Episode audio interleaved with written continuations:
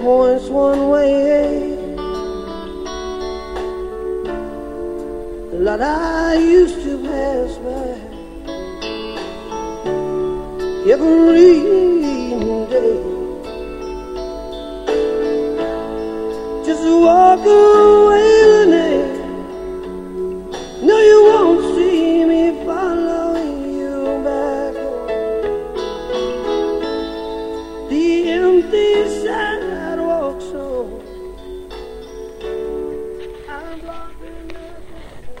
Hola, ¿cómo estás? Tanto tiempo. Bueno, aquí te puse un poco de musiquita de Jimmy LaFab. Y aquí estamos de nuevo. En Argentina, Buenos Aires, San Isidro. Hoy es eh, 17 de marzo del año 2022. No sé si te fijaste que se nos están yendo algunos personajes eh, conocidos en nuestro país, conocidos y tenidos en alta estima. Tres se fueron en, en muy pocos días. Es llamativo. Gerardo Rosín, a los 51 años, conductor de televisión y productor. Miguel Greenberg, creo que tenía 82 años, un ícono, podríamos decir, en la vida del rock nacional y quizá, esto lo digo yo, un referente de un pensamiento, eh, podríamos decir, espiritual, eh, bien anclado acá en la tierra. Yo lo seguía en su página de Facebook y la verdad es que me sorprendió inmensamente la noticia, creo que fue algo repentino. En el caso de Gerardo Rosín parece que está enfermo. Y el último, que fue ahora hace dos días, el último hasta el momento, es eh, Arturo Bonín, un reconocido actor argentino que tenía creo que 78 años. Y mm, yo cuando personas de este calibre, como se dice, no sé si me gusta la, la metáfora, ¿no? Porque calibre habla de armas, pero bueno, de este personas con, con, con estos perfiles que ellos tenían eh, se van, se me impone la pregunta, especialmente desde hace dos años, desde que empezó toda esta cosa llamada pandemia. Se me impone entonces la pregunta, varias preguntas. Una de ellas es, ¿Es que hace falta que se retiren del mundo, del mundo físico, personas como estas tres que acabo de mencionar, que podrían eh, ser referentes para otros, para muchos? Y entonces es necesario que quizá que se retiren para que tal vez los que aquí quedamos dejemos de buscar quien nos guíe y, y, brillemos con luz propia de una vez por todas? ¿Será también quizá otra opción que estos seres sensibles ya no soportaban la terrenalidad? ¿O será que sus almas han sabido que desde el otro lado podrían ser más útiles para el devenir del planeta? ¿Quién sabe? Voy a poner ahora el, la atención en algo que se publicó el otro día en una página de Facebook eh, sobre Arturo Bonín. Se cita algo que él dijo, ¿no? Primero lo mencionan como un artista comprometido con su tiempo y con su época, un hombre de una generosidad singular, eh, arriba y abajo de las tablas, y entonces eh, citan estas palabras de, de Arturo, Arturo Bonín, que en algún momento dijo, amo contar cuentos y me encanta encontrar cómplices para hacerlo. Qué lindo, ¿no? Y luego dice, también me gusta que mi trabajo sea colectivo. Por eso nunca voy a las entregas de premios. No me gusta competir con mis compañeros. Eso es algo que imponen otros, de afuera, pero yo no lo hago. El teatro compite contra el individualismo, la meritocracia y las formas excluyentes del otro. Yo no me expongo en premios que digan ganaste, perdiste o sos mejor o peor que otros. Wow, interesante para mí. Eh, el tipo no parece que no iba a entregas de premios porque no estaba de acuerdo con esto, con esta esta gestión del accionar o esta evaluación del del accionar o del, del actuar, del trabajo de otros, ¿no? Esta, esta modalidad que dice que ganaste o perdiste o que sos mejor o peor que otros, ¿no? yo decido si te doy un premio, si te mereces o no te mereces el premio. Eh, a mí me parece por lo menos interesante, me hace pensar y no te voy a decir lo que pienso, solo que me parece interesante. ¿Y por qué no te lo voy a decir? No te voy a dar más, más datos de mi parte que lo que te acabo de dar. O sea, más, más aparte de la información que acabo de darte. Porque no sé si te fijaste que nos hemos acostumbrado, especialmente gracias a la a la velocidad de las redes sociales, extrañamente llamadas redes sociales, pero son, lo son, redes en un sentido y en otro, nos hemos acostumbrado a pensar eh, lo que yo llamo eh, al estilo góndola, no la de Venecia, que me resultaría muy placentera, sino la del supermercado o del almacén autoservicio, que seguramente hay alguno por ahí por tu barrio, donde se te ofrece un producto envasado, ya envasado, ya elaborado, procesado, etcétera, y vos vas y elegís. Y yo la verdad es que prefiero ir a mi cocina y elaborar un poco el alimento. Eh, lo mismo intento hacer con el pensamiento. Y esta es mi propuesta para vos. Eh, si preferís el, el pensamiento al estilo góndola, eh, yo voy a intentar por todos los medios de no ofrecértelo. Eh, yo te invito a que vayas a la cocina de tu mente y elabores el pensamiento. Así que mm, esta, esta sección la concluyo aquí. Te dejo un poquito más de música si querés y nos vemos en un ratito.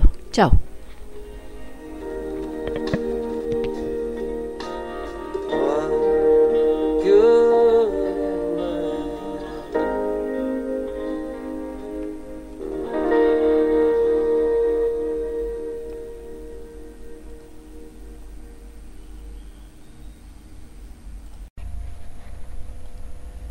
Deja de mirar. No digas mi nombre, quiero llorar, pero en paz es como un ritual. Ver el horizonte y echarse atrás. Dame mi tiempo, tengo que. Bueno, acá seguimos. Vamos a hacer una, una segunda parte de nuestra transmisión. Primero te voy a leer un fragmento de un libro de Tolstoy, León Tolstoy, un libro que se llama La muerte de Iván Illich. Y te voy a leer desde... Ah, bueno, en un momento el narrador mm, nos, nos comenta quiénes eran los padres de Iván Illich y cuántos hijos tuvieron, etcétera. Entonces luego hace una breve descripción de este hijo Iván, que le da el título al, a esta novela corta. Y dice así sobre Iván. En la escuela era ya lo que había de ser toda su vida, una persona capaz, alegre, bondadosa y comunicativa, pero que cumplía rígidamente lo que consideraba su deber, y un deber era para él cuanto se consideraba como tal por los hombres más encumbrados. No fue adulador ni de chico ni luego de adulto, pero desde sus años mozos se sintió atraído, como la mosca hacia la luz, por las personas encumbradas en la sociedad. Hacía suyas sus maneras y conceptos de la vida y entablaba con ellos relaciones amistosas. Todas las pasiones de la infancia y la juventud pasaron por él sin dejar grandes huellas. Se entregó también a los placeres sensuales, a la vanidad y ya al final, en los últimos cursos, al liberalismo, pero todo dentro de ciertos límites que le señalaba fielmente su sentimiento de la medida. Durante su estancia en la escuela de jurisprudencia, hizo cosas que en un principio se le figuraban verdaderas porquerías y le producían asco hacia sí mismo en el momento de realizarlas. Pero más tarde, al ver que esas cosas eran también realizadas por personas muy encumbradas sin que las tuvieran por malas, no es que las considerase buenas, pero las olvidó por completo, sin que su recuerdo le produjese la menor aflicción. Hasta ahí Tolstoy con Iván Illich. ¿Por qué esto? Eh, hace unos días escuché en la radio, no sé qué radio era ni qué programa, o sea, ni que, no, sé qué programa ni qué emisora de radio, pero el tema era este. Em, Resulta que, vamos a ponerle un seudónimo, daban un nombre de ella, eh, eh, son personajes de, la, no sé si de la tele, pero conocidos así farandulescamente, y como yo no miro televisión, el, nombre me suena de ella, pero vamos a ponerle Nina. Resulta que Nina, eh, en alguna época, hace tiempo, tuvo alguna relación o tuvo un, con un personaje también conocido de la misma manera, al que vamos a llamar eh, Cúpula. O sea, tuvo relación, no, sé si con él específicamente, pero con, sus amistades. Y hoy Nina es una, se tendrá una familia, eh, tiene otra forma de vida y quiere quitar eh, toda la información que hay sobre ella, sobre aquella época, en Internet.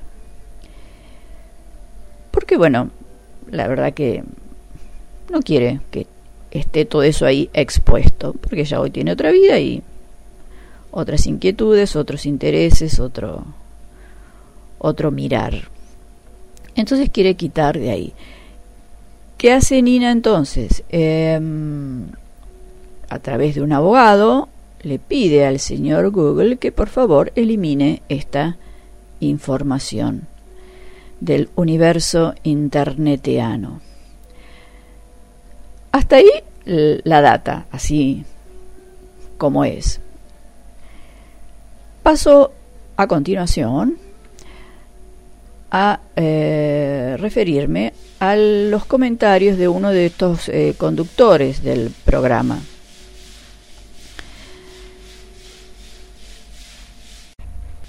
Eh, uno de ellos entonces dice que, bueno, tiene respeta a Nina, tiene en su consideración, le parece bien que ella quiera quitar toda esta información, pero dice, se pregunta, eliminar esta información no es ir contra la libertad de expresión? Ah. Si en este momento me estuvieras mirando, verías en mi rostro un gesto de interrogación inmenso. Yo me pregunto, ¿ir contra la libertad de expresión de quién? Signo de interrogación, signo de interrogación, signo de interrogación. Luego continúa y hace una analogía eh, tomando un personaje de la política, del mundillo político, que estuvo preso y ahora está con libertad eh, condicional, al que llamaremos Bubu, para no poner su nombre. Me divierten los seudónimos, ¿eh? Así que tenemos a Nina, a Cúpula, por un lado, y ahora tenemos a Bubu. Entonces este señor, conductor del programa de radio, dice, esto es como si ahora Bubu eh, borrara todo sus, eh, su historial penal de Internet y se nos presentara como una especie de Cenicienta. Él no dijo Cenicienta, no estoy usando las palabras textuales, pero bueno, se refirió a esto. Como si ahora se nos apareciera como un ser impoluto, eh, Blancanieves, qué sé yo como el bueno de la película. Y yo, mm, de nuevo mis signos de interrogación. ¿Es que acaso si algo no está en Internet no existe? Una causa penal, por ejemplo, si no está en Internet, ¿acaso no existe? Eh, la verdad es que no lo entiendo. Yendo a lo de Nina, en ese momento yo pensé, porque yo, vos, por ahí cualquiera de nosotras, nosotros, eh, seguramente tenemos en nuestro historial alguna cosilla que preferiríamos no recordar, ¿no? Hacer este, pulsar la tecla borrar, delete, y desaparece todo el historial y bueno, nadie se entera o quizás nadie lo recuerda porque no somos eh, así este, mundialmente ni nacionalmente conocidas. Em, pero cuando se trata de alguien que se hizo personaje público, y bueno, la cosa es diferente, ¿no? Pero bueno, el tema es este. Em, primero es la libertad de expresión de que si yo quiero eliminar toda mi información de Internet, eh, eh, ¿estoy yendo contra la libertad de expresión de alguien? A mí se me ocurre que lo que estoy haciendo tal vez es eh, dejar de, alimentar o, alimentar un poco menos la, el morbo, ¿no? Y esa cosa medio sádica de la gente de, saber sobre, sobre los eh, trapitos sucios de los demás. Y, y lo otro, lo de este bubú, ¿no? Digo, eh, la verdad es que alucino con estas reflexiones de este hombre. Pero bueno, quizás tenga razón, yo no sé, yo te lo dejo. Em, viste que yo no te voy a dar eh, la, información, o mejor yo la información, no te voy a dar mi una opinión acabada porque realmente no la tengo, no la tiene nadie. Esto es lo que a mí me ha llamado la atención, así que esto es para mí. Eh, vos, no sé, como diría Luis Miguel, eh, no sé tú, ¿no?